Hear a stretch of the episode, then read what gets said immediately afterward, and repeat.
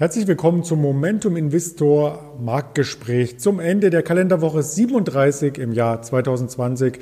Wir haben fast die Hälfte des Kalendermonats September bereits vorüber und möchten mit Ralf Görke vom Momentum Investor im Auftrag der LS Exchange hier auf die verschiedensten Aktienmärkte und Assetklassen schauen und natürlich erst einmal erörtern, was sich denn international beim Aktienklima getan haben. Und dazu begrüße ich gleich persönlich den Ralf Görke. Hallo Ralf. Hallo Andreas. Ja, schön, dass du auch wieder in dieser Woche für ein Gespräch bereitstehst und auch deine Charts entsprechend vorbereitet hast. Da gibt es äh, diesmal ganz, ganz andere Märkte, unter anderem den Technologieindex Nasdaq, den wir uns anschauen. Da bin ich schon sehr gespannt drauf. Doch wir beginnen erstmal mit dem Aktienklima weltweit. Was kannst du uns dazu berichten? Ja, ich hatte zuletzt zum Börsenklima vor 14 Tagen etwas gesagt. Ich habe das Chartbild jetzt einmal aktualisiert mit den Kursen bis einschließlich gestern. Hier noch einmal vorbereitet. Wir können erkennen, dass der Indikator selbst weiterhin über seinem Schwellenwert notiert. Der Schwellenwert ist der Bereich bei 1,0, hier verdeutlicht durch die rote horizontale Linie. Und dieser Indikator liegt auch über seinem gleitenden Durchschnitt, das ist diese rote punktierte Linie. Und wenn er über seinem gleitenden Durchschnitt liegt und beide, sowohl Indikator als auch sein gleitender Durchschnitt, liegen über dem Schwellenwert, dann ist das das beste Szenario, das wir haben. Und das ist das Szenario einer allgemeinen Hosse an den Börsen weltweit. Denn das, was wir hier sehen, ist ja nur ein Durchschnitt aus 50 internationalen Indizes und es ist das Momentum, also die Schwungkraft. Und die Schwungkraft, die zeigt nach oben. Was wir allerdings auch erkennen können, in den letzten Wochen haben wir nur noch eine Seitwärtsbewegung, angefangen hier im August. Äh, dieser Indikator läuft jetzt nur noch seitwärts und das können wir als Momentumverlust registrieren, aber mehr noch nicht. Noch ist das Szenario für ein Hosse-Stadium in Ordnung. Ja, das ist auch quasi die Überleitung zu deiner zweiten Grafik. Ein Momentumverlust an den Börsen. Hier hast du quasi als Momentum-Investor wieder herausgearbeitet, welche Anlegergruppen denn am Markt weiterhin den Trend bestimmen. Ja, genau. Hier sehen wir in der zweiten Grafik, wie verhalten sich die Anlegergruppen weltweit. Unterlegt habe ich das Ganze mit dem Dow Jones World Stock Index als weltweiten Aktienindex hier dargestellt durch die schwarze gestrichelte Linie. Und die farbigen Linien spiegeln nun wieder, wie verhalten sich die Anlegergruppen. Für die Käufer haben wir hier die dunkelblaue Linie, für die Verkäufer die dunkelrote Linie. Wir sehen bei, den, bei der dunkelblauen Linie jetzt zuletzt in den letzten Tagen, dass wir hier eine abnehmende Tendenz haben. Ich habe das mal durch diesen schwarzen Pfeil gekennzeichnet. Wir haben ebenfalls eine abnehmende Tendenz bei der Anlegergruppe, die ihre, An, äh, ihre Anlagen in halten. Das ist die hellblaue Gruppe. Und wir haben aber gleichzeitig eine Zunahme der zittrigen Hände, hier dargestellt durch die rosafarbene Linie, die ansteigt. Das heißt, diese Gruppe nimmt zu, diese Gruppe gewinnt an Kraft. Und auch die ähm, Verkäufer gewinnen etwas an Kraft.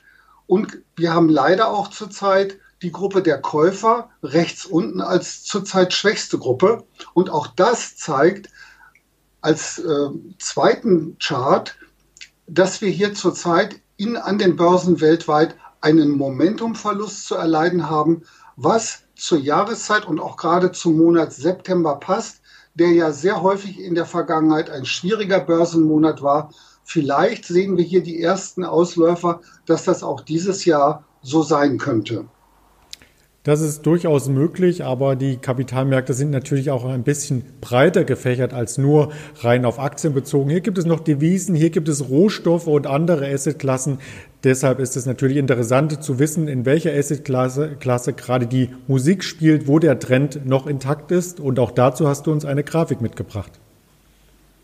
Wer sich einmal einen Überblick verschaffen will, wie denn die Trendqualität in wichtigen Assetklassen ansieht, der kann sich hier in der nächsten Grafik, die dritte Grafik, äh, entsprechend informieren. Hier habe ich also unterschiedliche Märkte und unterschiedliche Anlageklassen einmal hinsichtlich ihrer Trendqualität miteinander verglichen und habe ihnen Schulnoten zugewiesen. Je kleiner die Note also ist, desto besser ist die Trendqualität aus bullischer Sicht ähm, für diesen Markt. Und je größer die äh, Note ist, desto schlechter ist sie hinsichtlich der Trendqualität. Was wir erkennen können, und ich hatte das ja auch schon in den ersten beiden Schalten gesagt, dass äh, weiterhin die Edelmetalle eine gute Rolle spielen. Hier allen voran der Silberpreis, aber auch der Goldpreis hat wieder an Fahrt gewonnen und natürlich auch in diesem, in diesem Zuge die, die Goldminenaktien, die wieder etwas besser geworden sind. Was überhaupt nicht läuft, und darauf hatte ich auch schon in der letzten Woche hingewiesen, das ist der Ölsektor. Der Ölbereich hat, äh, der Ölpreis hat jetzt nochmal, ich glaube, über sechs Prozent verloren von der Sorte Brent her gerechnet. Und auch die Ölaktien haben in der letzten Woche nochmal über 5% im Durchschnitt nachgegeben.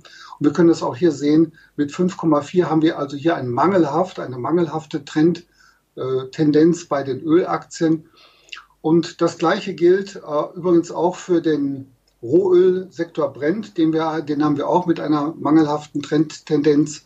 Äh, kein Wunder, dass auch die Ölaktien schwach sind. Also die Konzentration äh, liegt jetzt hier besser, wenn wir uns Rohstoffe betrachten, im Edelmetallsektor denn als im Ölbereich. Das ist sehr, sehr spannend und sehr, sehr spannend ist es natürlich auch an der Wall Street, was die kommende Woche angeht, denn hier tagt die US-Notenbank FED. Mitte der Woche und könnte hier eine richtungsweisende Entscheidung von sich geben. Also darauf schauen die Finanzinvestoren in der kommenden Woche. Und wir schauen heute schon zum Ende der Kalenderwoche 37 auf die verschiedenen Anlegergruppen im Dow Jones. Wie sieht es denn dort aus mit der Verteilung? Im Dow Jones Index ist, man kann es sagen, ist noch alles in Ordnung, wenngleich auch hier Konsolidierung spürbar ist. Wenn ich mir nur den Verlauf der Käuferschicht ansehe, hier dargestellt durch diese dunkelblaue Linie, dann sehe ich in den letzten Tagen einen deutlichen Verfall. Das heißt, die Käufer haben sich zurückgezogen. Gleichzeitig haben sich die Verkäufer wieder zu Wort gemeldet. Wir sehen es natürlich auch im Index, der ist etwas zurückgegangen. Aber von der Verteilung der Linien, äh, wie sie sein sollte, ist noch weitestgehend alles in Ordnung. Die beiden bläulichen Linien, also die für weiter steigende Kurse sprechen, liegen noch über den roten Linien. Es kommt jetzt darauf an, wie sich die nächsten Tage zeigen werden. Hier in dem jetzigen Zustand können wir das Ganze als eine Konsolidierung abtun, die ja auch nach diesem Anstieg, wie wir ihn in den letzten Wochen und Monaten gesehen haben, durchaus normal ist und nichts Besonderes ist. Und äh, ob sich das Ganze jetzt verschlechtert, werden wir sehen, wenn die roten Linien über die blauen Linien steigen sollten. Eine Konsolidierung bzw. Kursrückgänge haben wir auch am Nasdaq gesehen bei den Technologieaktien, die im Vorfeld, also in den letzten Wochen, sehr, sehr stark gestiegen waren. Da kommt es etwas zu Kursrückgängen. Die Schwergewichte Tesla, auch eine Apple, haben hier Kursterritorium abgegeben. Und da interessiert uns natürlich auch, wie der Nasdaq vom Trendverhalten her der Anlegergruppen aussieht. In der nächsten Grafik habe ich diesen, habe ich den Nasdaq einmal vorbereitet hier wieder dargestellt durch die gestrichelte schwarze Linie.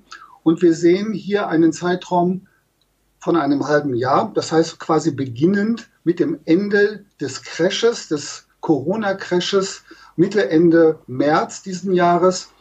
Und wir können hier erkennen, dass die gesamte Aufwärtsbewegung, die wir im Nasdaq sehen, begleitet wird von der Dominanz der Käuferschicht, dargestellt durch die dunkelblaue Linie, und durch die Schicht der Anleger, die ihre Aktien in festen Händen gehalten haben, dargestellt durch die hellblaue Linie. In, all, in dieser ganzen Zeit. Und ich habe hier einmal ähm, als Datum den 13. April dargestellt durch einen schwarzen Aufwärtspfeil. Das ist das erste Mal, dass die Käuferschicht oben auf war. Das heißt, hier war diese Linie über allen anderen Linien. Und wenn wir uns jetzt mal die Folgemonate betrachten, dann war in den Folgemonaten die Käuferschicht entweder die oder die Schicht derjenigen, die die Aktien in den festen Händen gehalten haben, diejenigen beiden Schichten, Anlegerschichten, die äh, die Dominanz in diesem Markt dargestellt haben. wegen, während die rötlichen Linien eine untergeordnete Rolle spielen.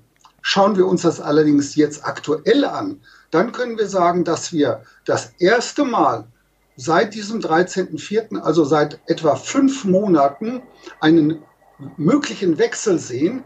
Denn hier steigen auf einmal die beiden rötlichen Linien sehr stark an. Ich habe das durch diesen schwarzen Kreis hervorgehoben.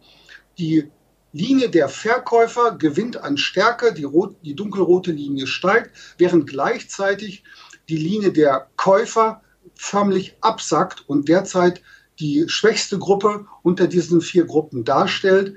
Wir haben noch ähm, die Anlegergruppe, die ihre Aktien in festen Händen hält, als, ähm, als dominante Gruppe zurzeit.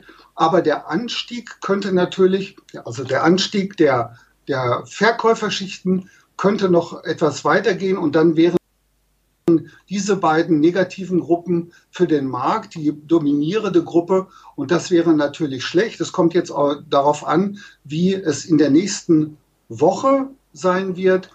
Aber nach dieser Rallye, wie wir sie in den letzten Monaten im Nasdaq gesehen haben, ist eine ausführlichere Konsolidierung, ja vielleicht sogar Korrektur durchaus normal. Und wie gesagt, ich hatte schon auf den September darauf hingewiesen, der Monat wäre ja von seiner sonstigen statistischen Schwäche ideal dafür, dass wir jetzt eine solche Schwäche auch bekommen würden.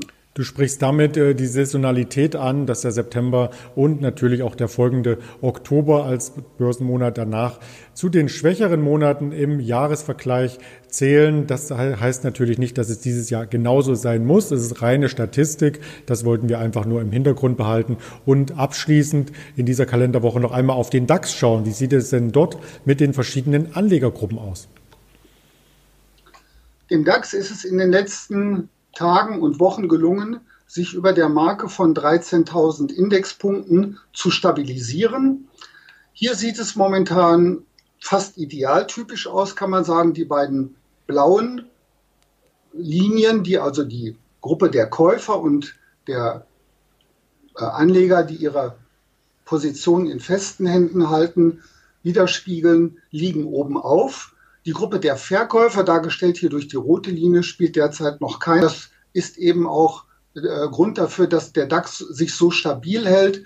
Hier äh, hat sich im Wesentlichen zur Vorwoche keine große Veränderung ergeben. Wir haben hier zurzeit im DAX eben den Rückenwind.